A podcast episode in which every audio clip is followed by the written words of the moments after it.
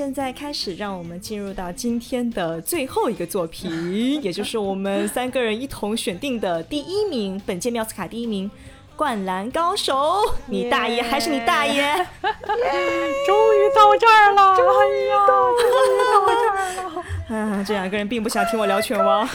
好生气，甚至很想打开手机刷一会儿。来吧，萌仔，来吧。哇，开始报自己刷的场次了吗？对，其实我的意思是说，我真的很喜欢这部电影，啊，但是我没有想说贡献票房什么的这些哈，我只是单纯的很喜欢，而且我是一个习惯把自己喜欢的作品反复看好多遍的人。我喜欢的电影，我基本都是三遍以上，多的可能五遍、六七遍都有可能。后面那几遍完全是因为我觉得。居然你还没有看过，那我一定要抓着你去看一次 的这种原因。一开始是先和弟弟一起去看的嘛，然后看完之后他非常的感动，然后给我讲了一些补足了一些我贫瘠的篮球知识，例如一个篮球队究竟几个人上场？对。对，然后就是呃五一假期回家，然后遇到了妖毛嘛，然后我发现妖毛居然还没有看这个，我说不行，你不能错过这个，然后我就抓着他去看了一遍，啊，后来我听说什么零零六你还没有看过《灌篮高手》，所以我抓着零零六去看了一遍，就是这样一个心路历程。我先讲一下，当时我和妖毛一起去看的时候，在进场前我俩买饮料的时候，简单的聊了几句嘛。我问他有什么想法或者期待之类的，结果他告诉我的是，他觉得不太看好，原因是他在之前已经在各种社交平台刷到了各种这个片子的切片介绍，包括一些反馈，所以他其实是受到了比较大的这些东西的影响，所以他说，一方面他也不太能理解，说从工程的视角去讲，有一种强行。啊，换个视角，然后强行要说点不一样的那种感觉。然后另外一个就是他很鲜明的画风问题嘛，他觉得这个，呃，大家都说的三渲二、三 D 渲染二 D 的这种效果，这个跟原本咱们小时候看惯的那个动画片完全不一样的画风，他不能接受。所以他是很明确的提了这两个点的。当时我就拍着胸脯跟他说：“不要在乎，看就完事儿了。”然后他被我拖进去，然后看完之后出来之后，他是很强烈的有表达了说。这两个东西根本不像那些人说的那个有影响，就是你真的看完之后，可能你刚开始看影片最初的那几个片段，就是宫城和他的哥哥在球场上打球的那个片段的时候，你会有点不适应那个画风，但是你稍微看一会儿，你就会接受了。特别是当这个剧情进入到那个篮球赛的部分，然后铅笔稿先一个一个把他们的形象描出来。然后五个人全部凑齐了以后，那个铅笔稿真的变成了三 D 的，呃，动画效果的时候，我觉得那个衔接转场是非常的丝滑的。嗯嗯，对，就那个转场过来之后，然后直接进入到比赛，没有任何问题。开打以后，对，没有任何问题。什么什么三选，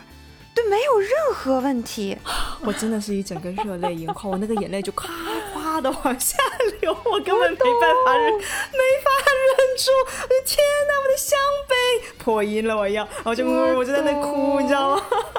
我知道那种感觉。看完之后，我俩就一起热泪盈眶的扭来扭去嘛，然后一起在电影院外蹦蹦跳跳，还和那个广告，就是和那个海报一起合影，然后香杯香杯香杯。我第一次和弟弟看完以后，然后我就已经觉得不行，我童年到底错过了什么东西，我要补一下。你错过太多了，对我很后悔，所以我就去翻了漫画，把全套的漫画找到了，然后就去把它看完了嘛，一口真的是一口气补完。因为动画补起来有一点费劲，所以补的是漫画。看完之后觉得很爽，真的很爽。因为这是我第一个完整看完的体育作品。嗯嗯，我之前没有看过体育作品，我就觉得大家包括网球王子这种科幻体育、魔幻体育我都没有看过。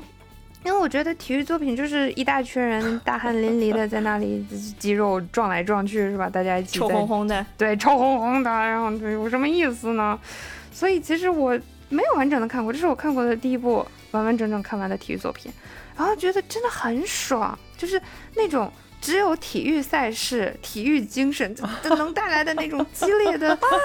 没有错，你追求了惊喜，还有就是要赢，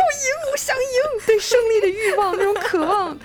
完全有被感动到。而且虽然我看看的太快，应该会漏掉一些细节，但即便是这样，没有关系，你可以再看第二遍、第三遍。对，我觉得我可以看第二遍，我我完全可以看。就现在只是为了这个节目，我先赶紧把它看完之后，我会慢慢的再看一遍的。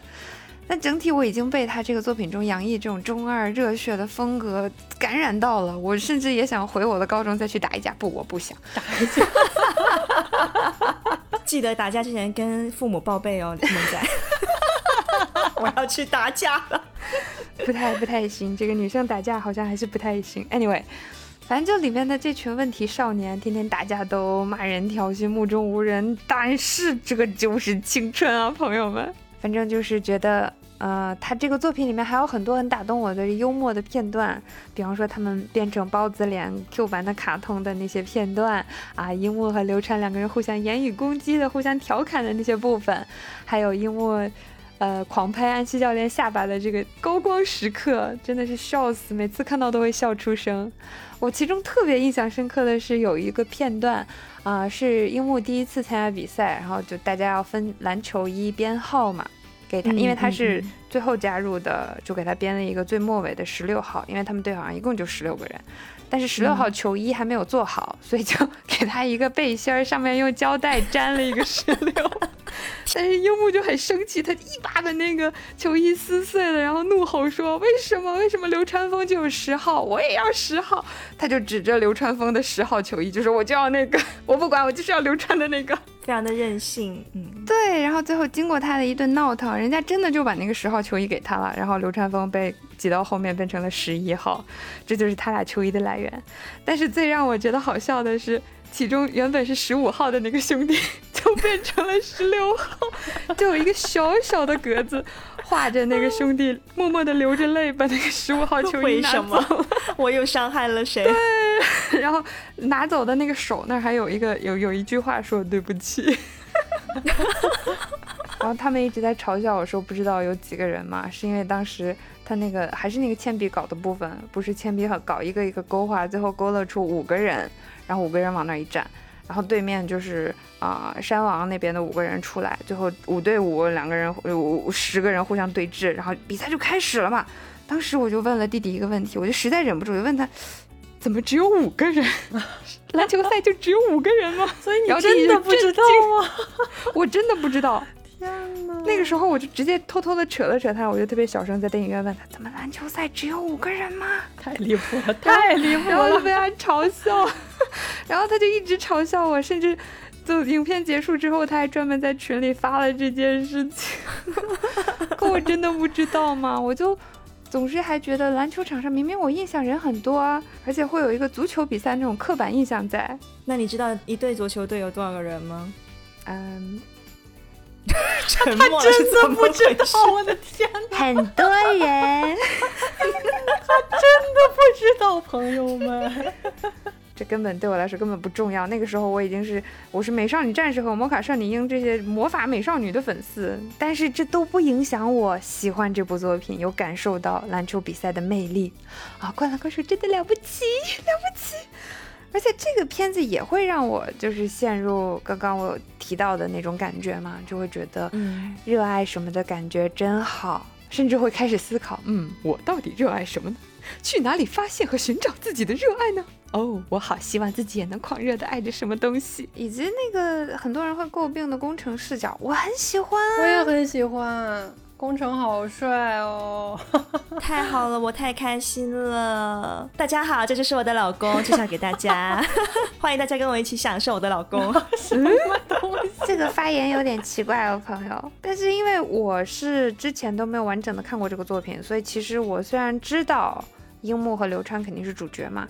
但是我并没有任何的预先的心理建设或者知识储备。我单纯的就只是从一个新人看这个电影的角度讲，我觉得这是一个挺好的故事啊，虽然也有一点老套，但是没有问题，他讲的很好，而且很打动我，我真的有被感动到。我也是，其实挺朴质的吧，就是被留下来的孩子，被留下来的男孩子，他必须要撑起这个家这种感觉，还有他。对母亲那份愧疚什么这些东西我都能感受到，然后就感觉很难过。所以最后他们有和解的那一部分，我是真的有被感动到，然后还有觉得有嘎达呢，流下了热泪。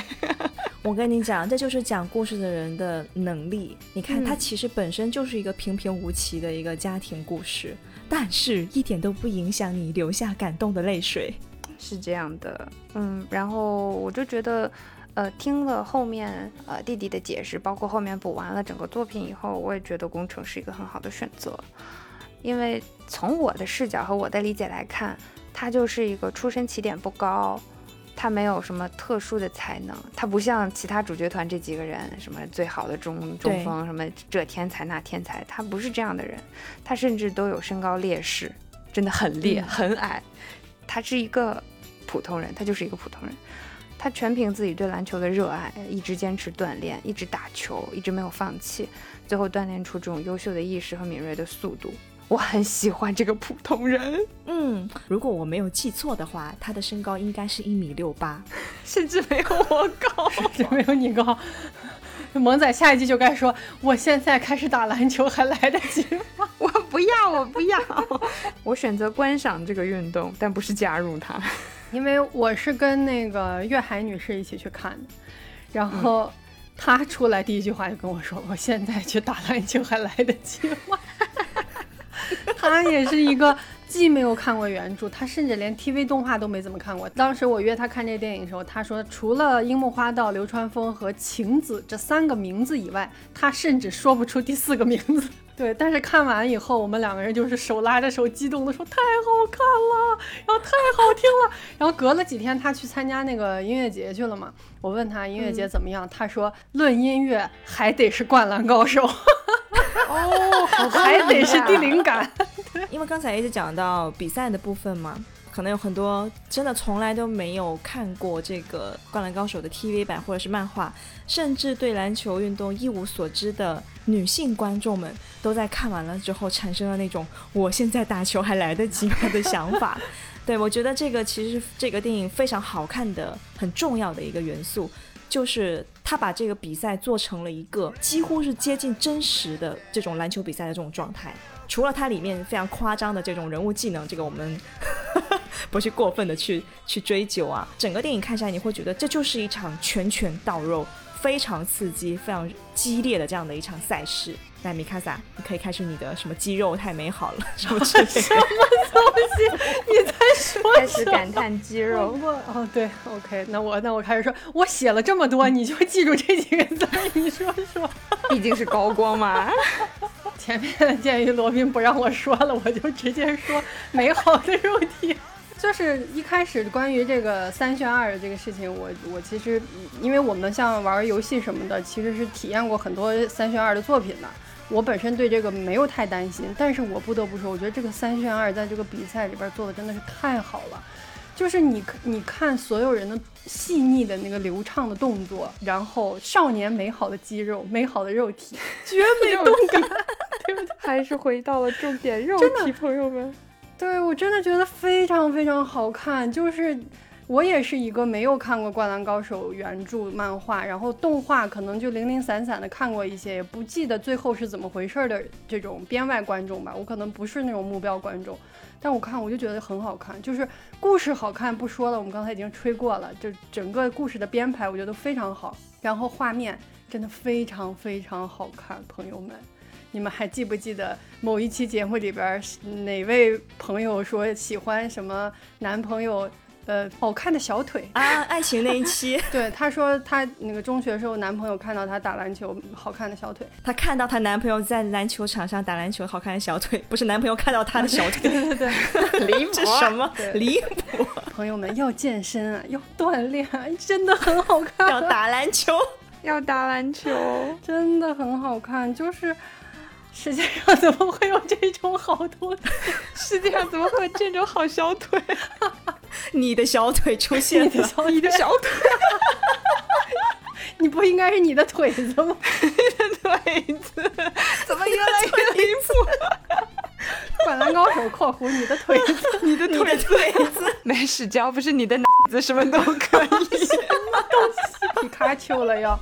对，我想说的其实不不光是说美好的肉体啊，就是他的动动感非常非常的好。就是一开始三井去投三分球，你真的是下意识的想要鼓掌。反正我跟岳海，我们两个人都是下意识在鼓掌。就是你真的觉得太好看了，太帅气了，怎么会有这种好东西？我跟你讲，三井在连续疯狂投三分球那一段，嗯我真的是哭着看完的，因为我们知道他的背景故事嘛。三井是一个从迷茫的人，然后堕落的人，又重新回归球场，一点一点的拾起他的篮球技能，然后在那样的一个。比赛下面，他顶了巨大的压力，因为他的体力实实际上是不行的。你们看到他后面都拖着那个 疲惫的身躯，胳膊都抬不起来了。但是他一拿到那个球，他就毫不犹豫的果断出手，然后他那个姿势啊，真的是绝美的弧线。世界上怎么会有这么美好、这么完美的抛物线？哎，而且你们有没有发现，这个电影每次在那个球能进的时候，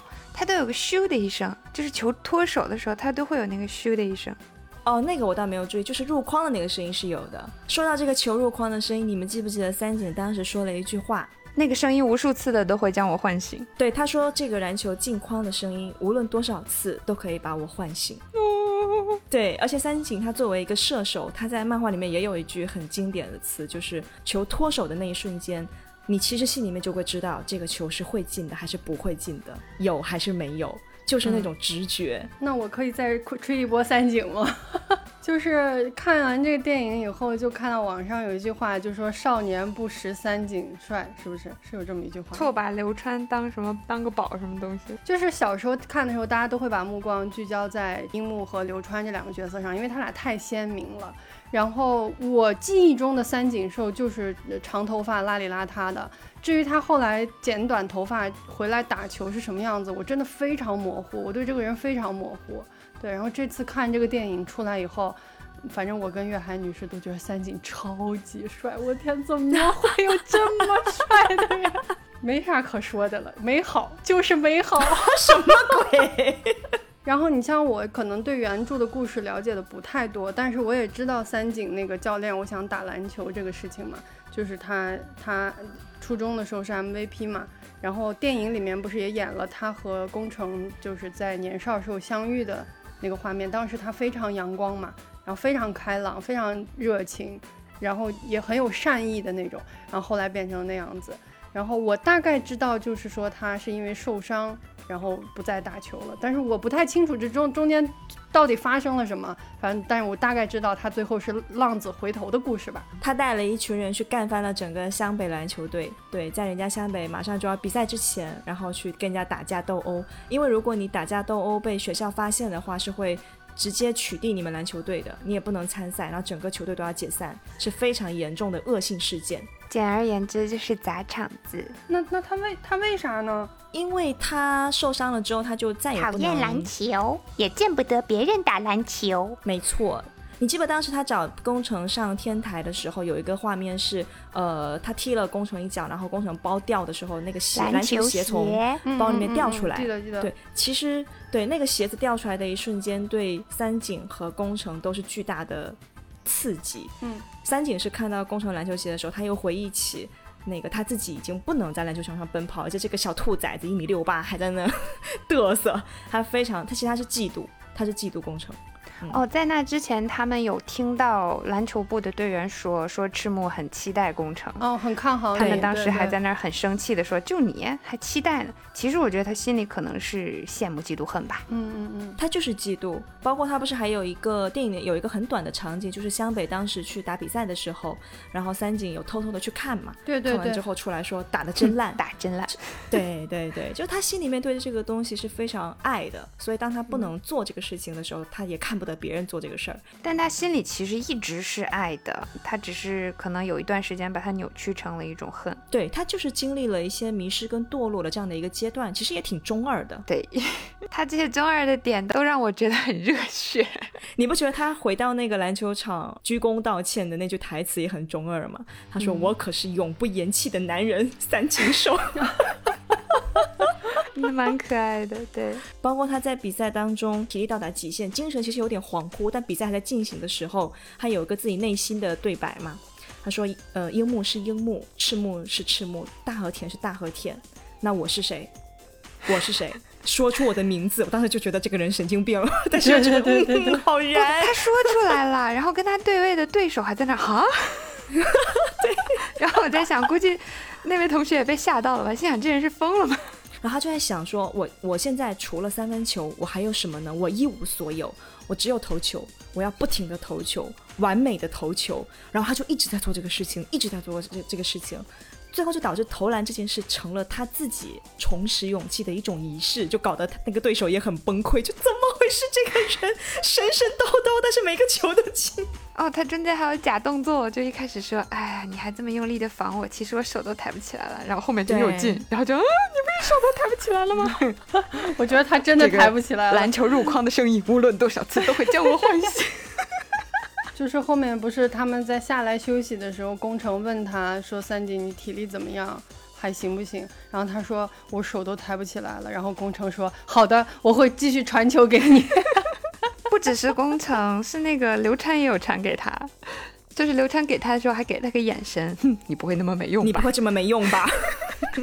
然后他又投了。对我们其实都是很期待、很相信他的。什么手都抬不起来了，给爷投。而且这边要为三井说一句话，就他其实真的很全能的，他并不是只有投球这样的一个攻击形式，不管是传球还是组织，他都可以做的。然后他也可以自己去突破，这个在以前 TV 版的时候其实表现的不多啊，但这次也有也有讲，所以说明三井虽然他心里面会很失落，会觉得他错过了很多锻炼篮球、提高技能的时机，但实际上他在回归队伍没有多久，就并不长这段时间里面，他真的一直在练习，他已经远远超过当年的自己了，只是他自己没有原谅他自己而已。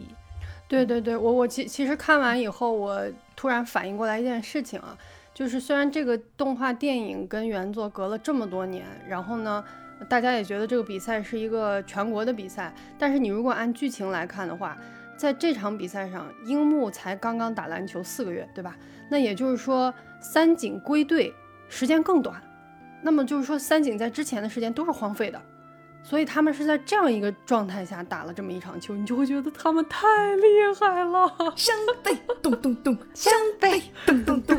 反正补完原作之后就更加的感动，然后觉得我应该再细细的再看一下，甚至有点想再看动画，甚至有点遗憾吧。为什么井上老师为什么不继续画呢？如果你你当年看的话，其实你会懂大家的心情。TV 版是在全国大赛戛然而止嘛？那原因大家都懂，就是因为 TV 版非常的拖沓注水，然后画风崩坏，所以井上老师非常的不认同，他就强行把它给停下来了。然后漫画的话是有画到全国大赛，但实际上我们今天看到的，在大屏幕上看到的这一场湘北和山王的比赛，也是湘北在漫画当中的最后一场比赛了。就是湘北打完这场比赛之后就，呃，樱木受伤，然后整个队伍也消耗过大，所以他们紧接着就输了，就全国大赛就止步到此。所以其实每个人，就当年看《灌篮高手》的每一个人，心里面都是有遗憾的。我这次不是看了那个设定集吗？然后也有讲到井上雄彦老师为什么这次愿意去，呃，接手这部动画电影，因为那个制片人找了他好像有七八年吧，前后加起来可能、可能都不止。对，因为他们做电影做这个电影就做了八年，然后前前后后就说服他参与这个动画电影，可能还花了更长的时间。对他都不愿意，但是后来他终于接受，有两个原因。第一个原因是因为他那个制片人反复给他寄这种就三选二做出来的效果，第一次给他说，他说嗯不太行呢，然后第二次他说哎呦呃比上次好，但是嗯还是不太行。对，然后第三次寄给他说哦哎这个不错，而且他产生了一种就是如果这个樱木我来画的话，一定会更像樱木，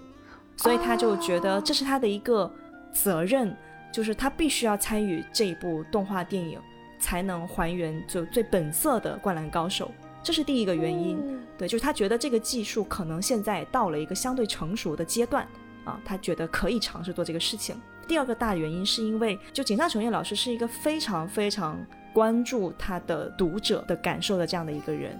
然后他非常明白当年因为他自己的呃决绝，然后给大家留下了很多遗憾。所以他其实希望通过这部动画电影给大家弥补这个空缺，给大家带来一些快乐。对，这是他的两个很重要的做这个电影的初衷。哦，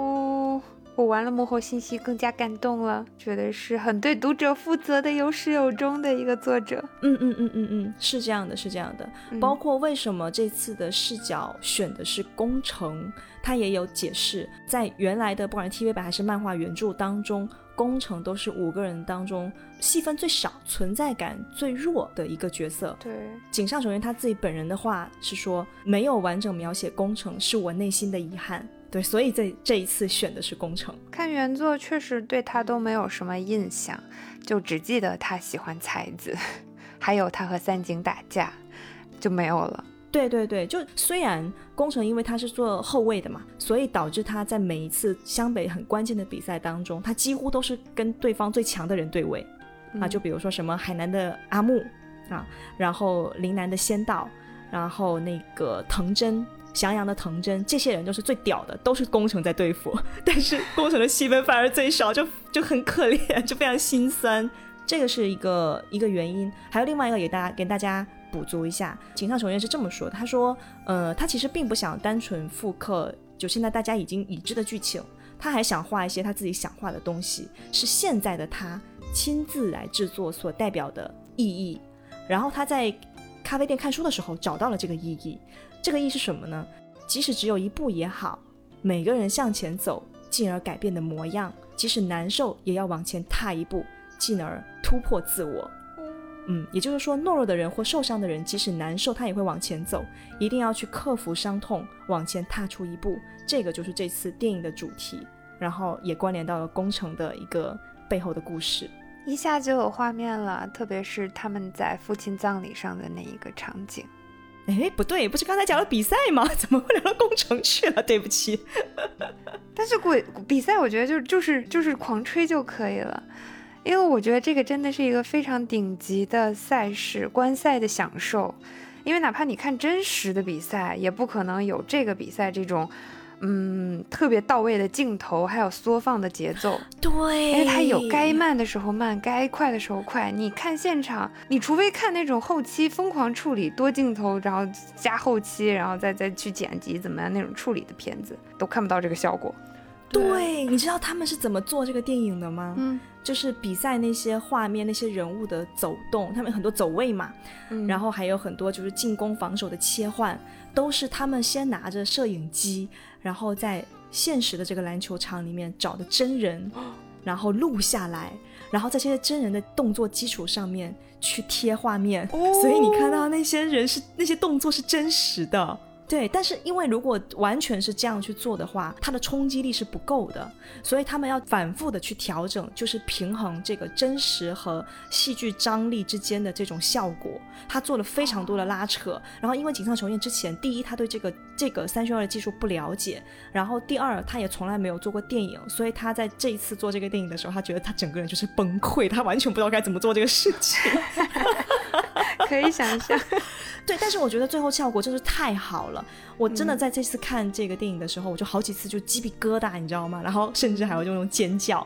就这种对，对，就大家你你们知道吗？就这种有很多细节是真的打过篮球的人，你你会深深的体会到。你们记不记得有有一个有一个镜头是工程跟申京对位嘛，然后工程进攻，然后申京防守，就是。整个镜头就聚焦在他们两个人，然后他们两个人同时下蹲，因为你不管是防守也好，还是进攻也好，你进攻了要蓄力，要往前突突突破的时候，你要你要下蹲，然后去往前加速嘛，要爆发力。然后你防守的时候，你也要下蹲，就是你的马步要打好，这样的话，人家冲过来才不会直接把你把你过过去。他这个两个人同时下蹲的时候，镜头的视角是同步下移的，就是你整个空间都在下坠。你就能非常清晰感觉到那种重心下降时候那种蓄力感，然后你，然后当时我看了一下那个森基那个大腿肌肉，直接整个绷起，哦，美好的肉气，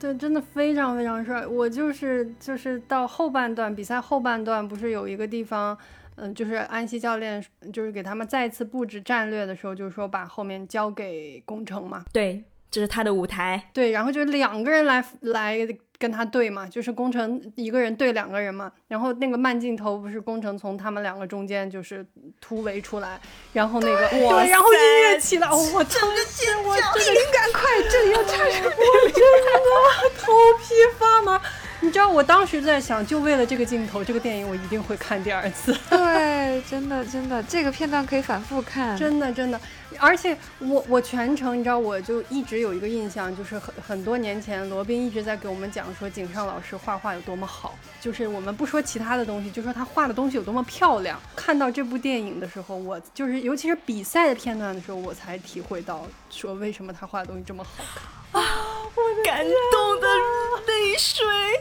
我跟你讲，工程带球突破两个人这一段，绝对是他的高光片段。而且这个这个场景是不仅动作做的特别好，他的情绪也非常到位。我记得这一这一球应该是，呃，他妈妈也来看了。前面还铺垫了他和他妈妈的那一长串的情感，因为前面他们都已经闹了很多的矛盾，甚至我看他过生日那一段戏里面，工程和妈妈已经不直接对话了，感觉都是通过妹妹在传话那种感觉。对对对。两个人之间已经没有沟通和情感的流动了，那也是我前面说到他写信的那个部分，写的是很抱歉活着的时候就已经说出这样的话，然后最后留了一封信给妈妈，妈妈早上看到了信，然后跑到他的比赛现场来看他打比赛，然后捏着那个栏杆大喊一声，当然这个喊声最后是才子发出来的，就妈妈有说，她有说冲啊良田，小声的说，对，非常小声，就是。工程肯定是没有听见的，但是我们听见了呀，对不对对对对对然后对工程耳朵里面只听见了才子才子的声音，冲啊良田。然后前面都很安静，然后他出来的那一瞬间，那个音乐。比灵感听一百遍。而且是他那个 part 副歌那个最燃的部分，就唰一下突然炸裂出来，然后连带着他冲出来的那个瞬间的动作，配合着他那个镜头唰唰唰回放，然后最后那一瞬间那个速度感，天呐，绝了，绝了，朋友们，绝了！再绝了，看十遍。真的！那一段音乐起来的时候，还有一个旁白，那个底下是有字幕注释的，写的是突击手什么什么什么什么什么调，可能就是专专门这一段吧，叫这个突击手。对，那其实就跟工程他现在做的事情是一样的呀。然后当时我心里面就是跟妈妈和才子一起冲啊，两姐冲啊！对，我在看这段的时候就看了两遍，我都在电影院里面尖叫。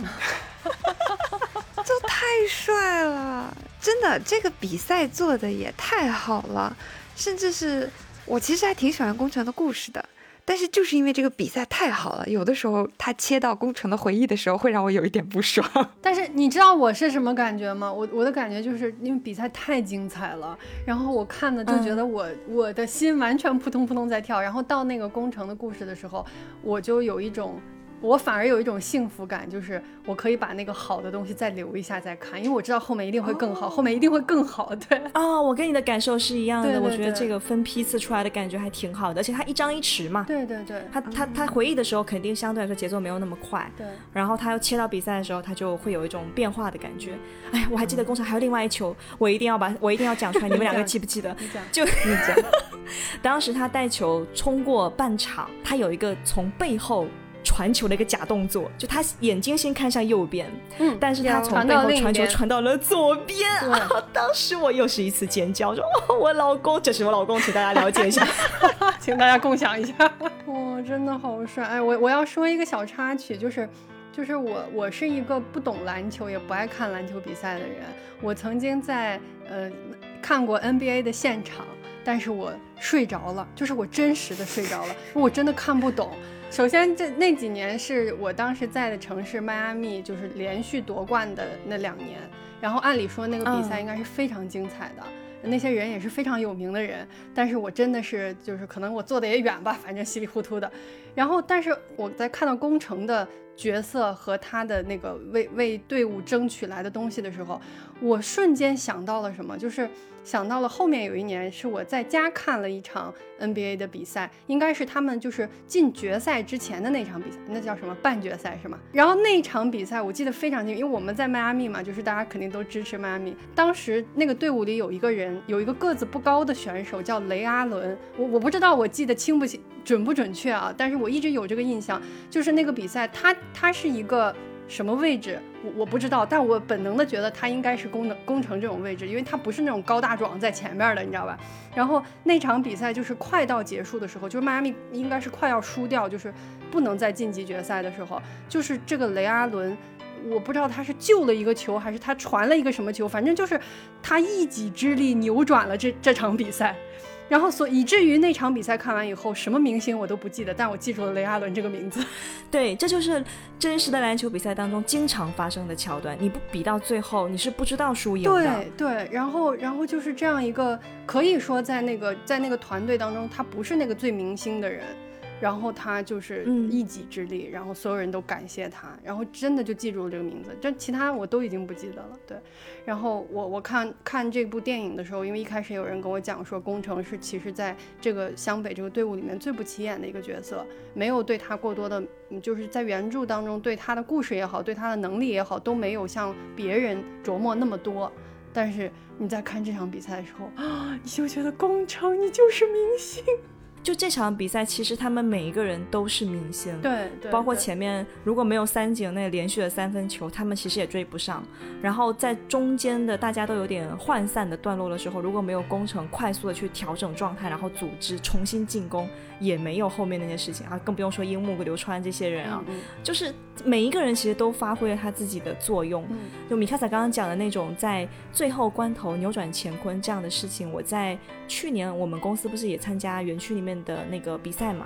然后因为我们公司也比较新，所以整个篮球队也是很新，就大家是刚开始一起，也没有磨合，就上去就打，就是以以以赛代练这种状况。然后当时我们是跟这个园区里面非常有名的，就是那种前三名那种那种成那种能力水平的一个对手在打比赛嘛。然后我们差不多到最后只剩三分钟还是五分钟的时候，我们还还输了十分左右，就十几分。其实还是有点悬殊的，但是我们有一个同事，他就一直奔跑到最后，全场跑，他没有休息，他是跑全场的。然后他在最后那几分钟里面连续进了两个三分球，嗯。就是到什么程度，你知道吗？到到了他断球，然后自己投三分，然后别人传给他，他也投三分，而且两个都进。然后到那种就是旁边路过的人都为他欢呼，就驻足在那边停着看他比赛。然后，然后到最后，对最后几十秒的时候，他又拿到球，但又投了一个三分，但那球没有进。就最后我们比分是只差一分。但是那场比赛之后，他就成了我们的英雄，就是每个人都是在那欢呼，耶，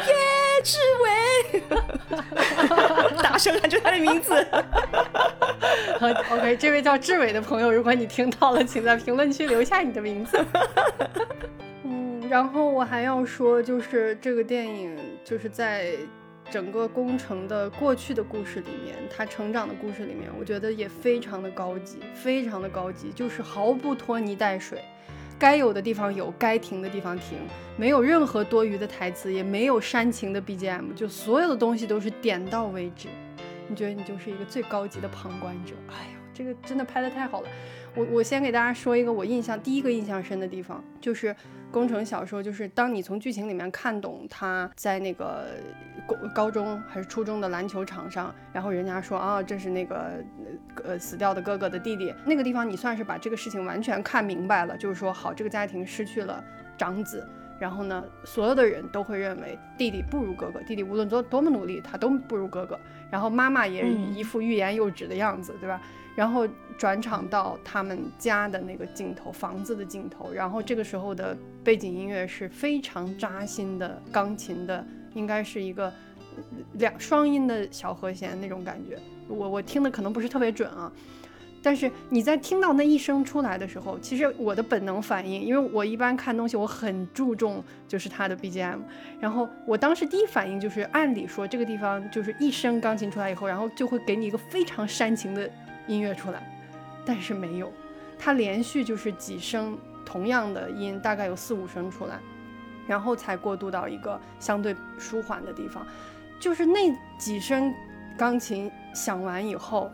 你觉得就是那几刀扎在你心上，我当时真的就是那种感觉，就是特别压抑，然后那个声音又很刺耳的那种感觉，我觉得设计的非常非常高级。呃，我是在二刷完之后，我们就开始写这个策划，然后三哥就已经把这个点有写进来嘛，所以我后面三刷的时候还专门留意了这段旋律，确实就是在工程的回忆里面就会有这段主旋律，但是我觉得最妙的是。在结尾，大家紧紧拥抱在一起庆祝胜利的那个时候，我又听到了这个旋律，但是这个时候就是钢琴和各种弦乐混合在一起了，是一个热热闹闹像交响乐一样的。这种感觉，所以就伴随着当时胜利之后那个强烈的喜悦，会一起在心里炸开，真好，钢琴就不再孤单了，大家在一起了。对对对，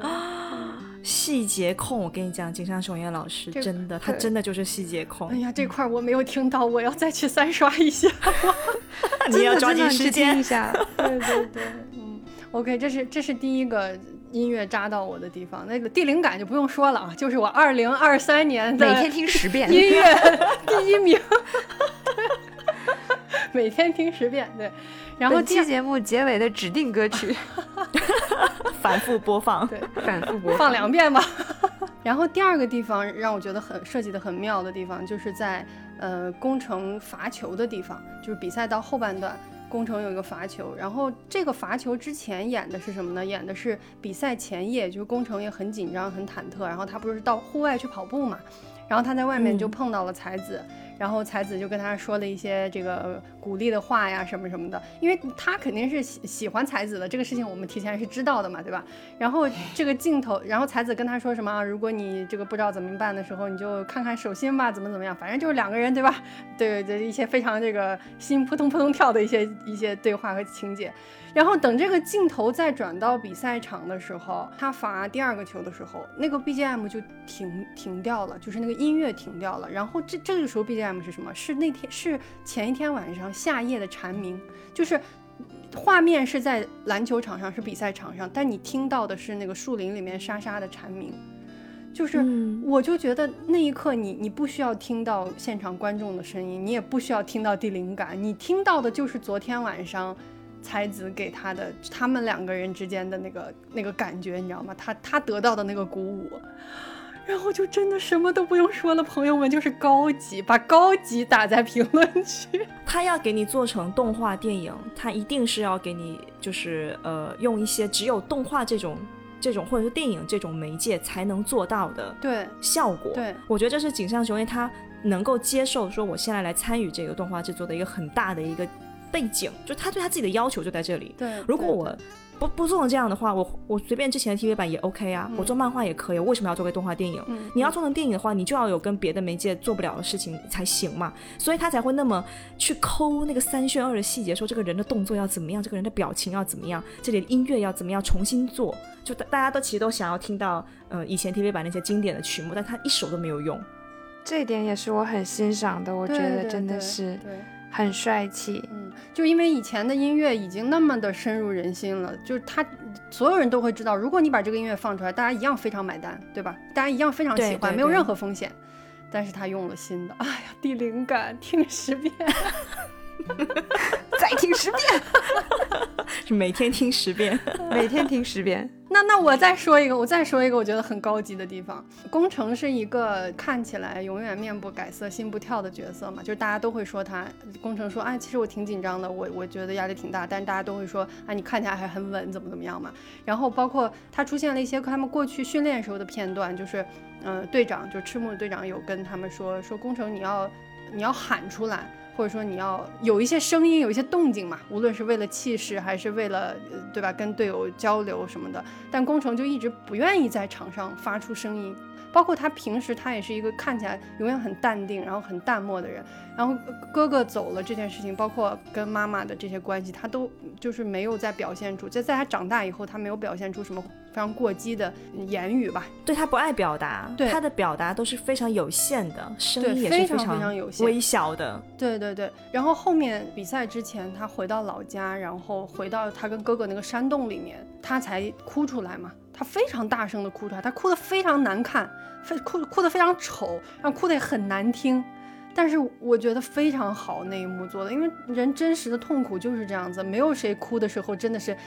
晶莹的眼泪的划过你的 下下巴，对吧？没有人哭，大家哭起来都是很丑的一滴，珍珠泪。对对对，大家真实的哭起来都是很痛苦的。米卡萨现在说的这一段也是我整个片子看工程最心痛的一段，因为他整个前面的剧情当中，我们都看到了他非常的内敛，他的表达非常的克制，很有限。他其实是很去怎么讲？他是一个很擅长去掩藏自己真实情绪的这样的一个人。他说话也很小声，对不对？对然后他跟三井打架，明明他很害怕，他把手手都插裤兜里抖了 他也要，对他还把手插到裤兜里面。然后他跟他妈妈之间，他给妈妈写的信，他虽然写下了那句话说我非常抱歉活着的是我，但他最最终还是没有告诉妈妈这件事情。嗯他把那张纸留成一团丢到垃圾桶里面，他还是没有告诉妈妈这件事情。但是在他在山洞那一刻，就刚才米卡萨描述说，他当时哭得非常的丑，非常的大声，镜头一切就是这个。大景别，一个俯瞰的一个海景，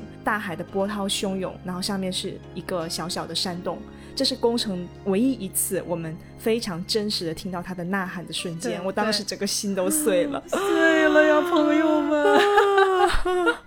然后一直到后面，就是到比赛的后半段，嗯，反而是工程在组织大家，对吧？他给大家交代了谁怎么样，谁怎么样。然后可能赤木当时心里都有一点震动，觉得自己不知不觉间就也非常信赖工程说的话。然后工程跟他说什么，他也说好的。后面就是工程又组织大家去喊了，就是原阵的口号，对对对，哎呀，这一段是这样的，对不起 请讲。请讲。不是不是工程来组织大家去喊那个口号，不能不能完全这么讲，确实是他把大家召集起来，因为那个时候已经到了比赛最重要的关头了，需要重新鼓舞士气，大家去就是拧成一股绳，然后去做最后的进攻了。然后工程把大家叫到一起之后，本来这个呐喊的口号应该是作为队长的赤木来喊的。但是经过这场比赛，其实赤木已经心里面对宫城的那种依赖和信赖已经到达了升级了，你知道吧？所以当时赤木给了宫城一个眼神，意思就是这次你来喊吧，你来带领大家喊出那句口号。其实这个是一个暗线，就看过原著的大家都知道，全国大赛结束之后，赤木就毕业了。然后工程就成了下一任的湘北的队长，是有这样的一个设定的，对。但是在这一次的这个电影当中，其实是补足了这个线索。我其实在我心里面，当时赤木给工程传递的这个眼神，相当于就是一次队长的仪式的交接，是一个暗线的仪式的交接。就从这一刻开始，工程其实就是这个队的灵魂了。啊，我我也想稍微补一下，其实除了这边有一种仪式性的队长交接的感觉，在前面我们其实也能看到赤木和工程的一些铺垫嘛，像是赤木一开始其实是一个有点独断专行、自以为是、有点孤单的人，对他很喜欢叨叨别人，什么声音大一点，爸爸，对你们都答得不好，什么就也也不是这么直白的说出来，但大概意思就是这样嘛。就是他是最努力的那一个，他是打得最好的那一个，然后会不停的指挥别人什么的。虽然他有实力是事实了，但这样也会造成他有点独断专行，甚至会有一些孤单。所以他嗯当时不是被击晕了有一段嘛，他摔倒在那儿，然后就有一个小恶魔掉下来说一个人孤零零什么什么什么。所以我觉得这种感觉会反衬出来，他到后面去信任工程，甚至把这样一个带领大家一起走的这样一个重任交托给他，是多么的珍贵。来，既然我们讲到赤木了，这个电影好还有好在一点是，它其实，嗯，五个人都在这场比赛当中有不同程度和不同方向的成长。我们刚才前面有讲到三井了嘛，然后工程的成长大家也看到了，赤木作为这个队伍的灵魂人物，他的一个领袖，其实他的成长也非常明显。因为以前我们都知道赤木每天挂在嘴边就是啊，我要称霸全国，我要怎么怎么怎么怎么怎么怎么怎么怎么样。而且湘北在拥有现在的这四名球员之前，其实都被人家叫做是赤木的一人队伍。对，就整个湘北队没有除了他之外，没有任何拿得出手的人。木木其实是实力是不够的。然后本来是有三井，但是三井又中途退出了嘛，所以后来其实能够给到赤木支撑的人是没有的，整个比赛都是他自己一个人从头撑到尾，所以他才养成了这样一个呃，在大家看来你可能会觉得他信念感很强，然后甚至说强到有一点独断专行，然后他会去骂别人、去指挥别人这样的一个状态，是因为他没有别的，他没有任何人可以依靠，然后我们就会认为这是一个。坚如磐石的男人，是湘北的顶梁柱，大猩猩，对，是个大猩猩，湘北的顶梁大猩猩。好奇怪哦。但是在这一次的动画电影里面，把赤木的另外一面就是第一次展现出来，就是刚才萌在讲的，他被拍晕了嘛，其实是他要去灌篮，结果那个位置不太卡的不太好，他整个人就趴下来了嘛，他把差点也把大和田给压死了。但是在此之前，就不管是 TV 版还是漫画里面，我们其实没有任何人见过趴下的赤木，他永远都是站着的那个人。他永远都是那个顶梁柱，但这一次他真的趴下了。然后他他耳朵旁边不是出现了一个小恶魔吗？这是一段那种平面动画嘛？哇，当时我真的是就，嗯，竟然还有这样的赤木吗？但是那个小恶魔在旁边叨逼叨没没几句的时候说啊，你很孤单啊，你孤零零，怎么怎么的，你你要不然你趴着吧，你已经很努力了，你做的够好的啦，就不用这么努力，你可以躺平。就那个小恶魔话还没讲完，赤木就一巴掌把他拍死了。嗯。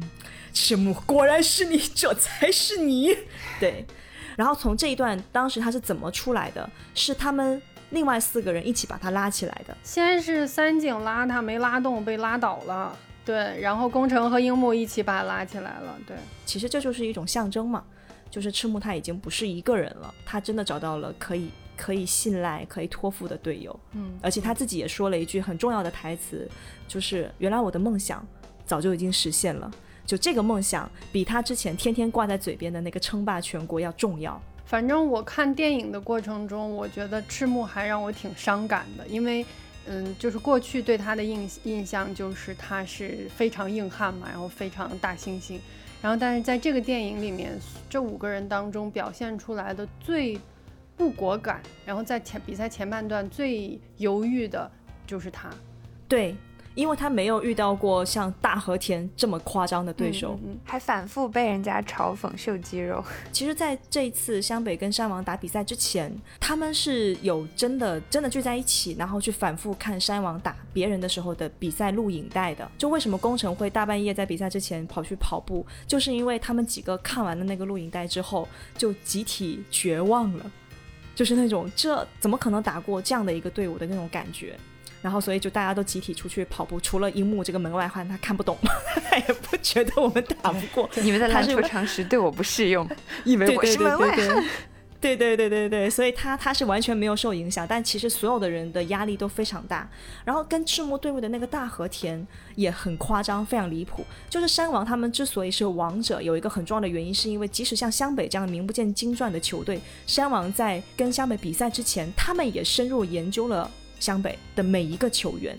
然后大和田在跟赤木真的比赛之前，他是专专门去研究了赤木的所有的攻击方式，这偏偏刚好就是赤木的弱点。你们记得当时赤木攻击好几次失败，然后是那个小和尚泽北泽北嘛？对，泽北他就说了说了说，嗯，这个攻击方式我们知道，这个我也知道，这个我也知道，其实他们都知道。更不用说跟他对位那些大和田，他们都不知道把赤木研究多少遍了。赤木就是攻击方式非常单一，他就是只能突破。他不能远投，这正常近距离投篮他也不太行。他不像大和田，就是防御也行，攻击也行，投篮也行，就是那种全方位的打压。有一个最明显的一个细节，就是当时湘北进攻吗，然后赤木持球，在他们在那个禁区的边缘有一个赤木跟大和田的一个非常近距离的一个对抗。然后当时有一个细节是大和田用脚步卡位在赤木发力的那个位置，他用这种方式就可以限制赤木转身的那个角度嘛。所以最后赤木转身的时候，因为投篮角度太小了，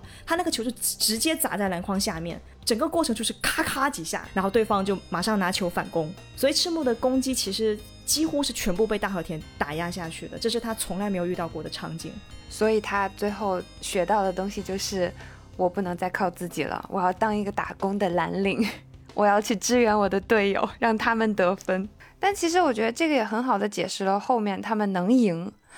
就是虽然山王已经非常认真的去研究了他们以前的表现，但是没想到湘北这个球队居然可以在比赛的过程中去学习、去进化，然后最后研发出一些以前他们没有见过的向北的打法，所以才可以真的去战胜山王。对，我想说我在看到大和田这个角色的时候，我脑子里想的都是《樱桃小丸子》里边那个流鼻涕的人长大了的样子。我知道那个角色，你们不觉得很像吗？叫啥来着？虽然我不记得他叫什么，但是那张脸我是记得，对吧？对吧？是不是很像？哎，还有有些人会诟病那个才子的脸，呃，不是才子，晴子的脸。哎呀，不重要。对 对，不过他毕竟就是原作党会在意嘛，因为他在原作里面是一个女神一样的角色，就是她，因为她实在是太美了，太好了，樱木花道才会受到她的鼓励去打篮球嘛。但是我看到的一个我很喜欢的解释，就是因为这部电影是宫城良田的视角，所以其实。呃，在樱木眼里面是女神的晴子，只是因为她加了美女滤镜，就是情人眼里出西施那种感觉。所以在宫城良田的眼里，就是正常的正常视角的时候，她就变成了一个非常普通的女生。而且他长这样的话，和大猩猩哥哥不知为何就更像一家人了呢。哎呀，我我觉得也没有这么丑吧。嗯，大美，真真大美。对对对，我跟你们讲，就是一开这一一开始这个故事不都集中在宫城身上嘛，然后三井有些故事，然后几乎前面没怎么去刻画樱木和流川，就中间到樱木出来，然后跳到那个桌子上喊话的时候，我说还是樱木身材好，要了命了。对，因为因为工程看起来也是非常协调的，但是因为它毕竟矮嘛，但是你你一直看工程，就是你一直把核心放在工程的视角上，你觉得还 OK，但是当樱木出来以后，就不愧是天才呢。哎，对我有一个问题想提问，就是对你们两个看过原著的。就是为什么那个对这个山王大家都剃了光头啊？可能就是形容他们那种专业的运动范儿吧。我记得也是没有对这个有什么特殊的解释，但是我们知道的背景是，山王作为一个经常就是蝉联几连冠的冠军球队、王者球队，他们队里面的训练是非常非常严格的，就是严格到什么大和田啊、泽北深津这帮人其实都有逃跑过。就逃学，他们队里面只有一个人没有逃学过，就是去一开始负责防守三井，然后把他把三井的体力全都消耗掉。但是在这次电影里面，只有几乎短短一个画面出现，就是他坐在那个休息区，然后队友跟他说：“嗯，你刚才的这个防守做的不错。”但他其实没有上场，就只有这个人他他没有逃过，所以可可以想象，就是他们可能整个山王队的球风。就是很严谨，军事化训练。他那个学校整体都很严谨。你看那个啦啦队，我天哪！哎，对对对对对，他们非常专业，他们是几十年的王者。你看他们那个这这个电影出场，就是勾笔画那边出来那里的时候，呃，湘北是一个一个人走出来嘛，山王是走下台阶，你没有注意到吗？就是王者就是从从顶峰下从上往下走下来的。反正我当时的第一感觉就是因为都是光头，就不太好辨认谁是谁。看到后面发现，嗯，泽北真的是挺帅的，为什么不给他点头发？泽北很 帅。泽北是被他们誉为就是山王有史以来就就是最最美的美男子，依然逃不过变成小和尚的宿命。嗯，但变成小和尚他依然很很帅，是肌肉也是帅的，还可以跑三百级台阶。对呀，而且其实关于泽北的的那那个视角，我觉得我也挺喜欢的。嗯，他一开始去去神社参拜嘛，说请赐予我一些。嗯，必要必要的经验吧，然后哎，就 给你了，求人得人，最后收获了失败，然后在地上哭哭，哎呀，看得我也十分心痛呀。哦，对对对对对，说起来我还想起来还有一个点，米卡萨不是讲到它里面有很多很高级、很克制的一些手法的处理，但是你都能够非常精准的传递到位。嗯，对，有一个点就是关于里面的人物表情和声优。其实他的人物表情跟声优都是井上雄彦他亲自指导的，就在那之前他没有做过声优的指导，这是他第一次。但是他非常明确的告诉每一个声优说，呃，我知道你们有非常高的技巧，但是我希望你们在配这部电影的时候，尽可能用接近你们平常说话的语气，就是不要嚎叫，不要夸张，不要过分的浓郁，就是保持你们平常说话的状态就可以了。然后包括像那个呃人物的表情，因为它是动画电影的话，它不可能都是井上他自己画的嘛，嗯，基本上就是人物定稿了之后，然后大家可能画完了之后就给他看，给他审稿。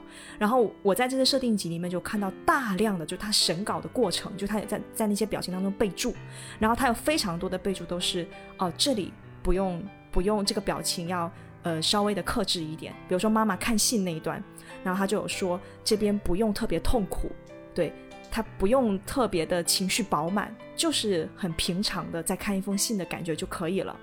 然后那边要稍微微调一个什么刘海，那边要稍微微调一下他下巴的弧线，就很夸张，你知道吗？然后每句后面都是麻烦了，辛苦了，拜托你们了。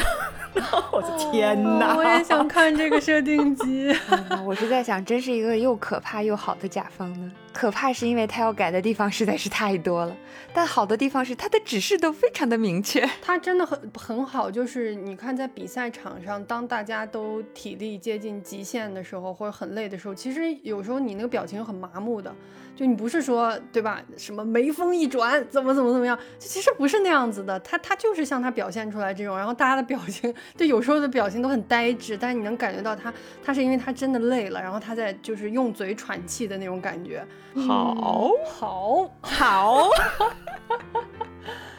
最后说吧，就是如果还有人到现在没有看过《灌篮高手》，不管你看没看过《灌篮高手》的动画，也不管你看没看过漫画，不管你会不会打篮球，也不管你知不知道篮球比赛是几个人，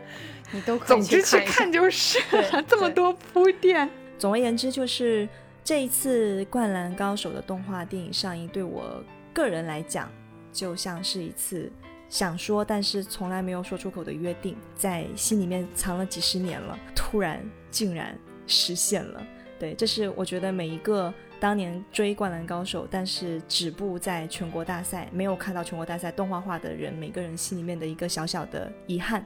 对，但是没有想到井上雄彦老师竟然真的做到了。所以，当我现在在电影院里面真的看到大屏幕上那湘北的五个人的时候，当他们从线稿变成会动的、有色彩的、活生生的人的时候，我就发自内心的觉得太好了，真的太好了。那以上就是本期节目啦。嗯，希望大家听到这里呢，能收获到一些有效的信息和一些观影的建议啊，比如说我们刚才提到的，嗯，什么什么你的叉叉或叉叉之旅 你的瓶子，你的袜子，还有还有你的腿子，啊你的腿子可以的，你的腿子是可以的。对，嗯，这个的话就建议大家不要带太高的期待去看。然后关于犬王呢，就建议大家呃慎重的看一下这个画风。如果你不喜欢的话，也可以直接略过。而马里奥和灌篮高手是我们推荐你一定不要错过的好东西。嗯而且它很值得在院线看。嗯，但马里奥可能来不及了，灌篮高手可能还我不知道我们上线的时候还有没有机会下映快剪没有？快剪！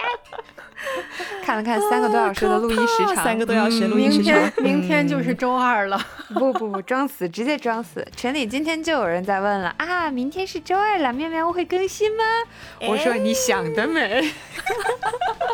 嗯，以上就是本期节目，欢迎你在评论区给我们留言啊、那如果大家有什么嗯希望私底下跟我们交流的东西，也可以给我们发邮箱啊、我们的邮箱有在我们的 show notes 当中去进行标记。当然，如果你喜欢妙妙屋，然后想要加入我们的听友群的话，也可以在我们的公告栏里面找到我们的妙妙屋大客厅和大花园的神秘小入口。大家拜拜。拜拜拜拜。记得去看《灌篮高手》，好，接下来我给大家放一首《灌篮高手》第灵感。第灵感。多听两遍。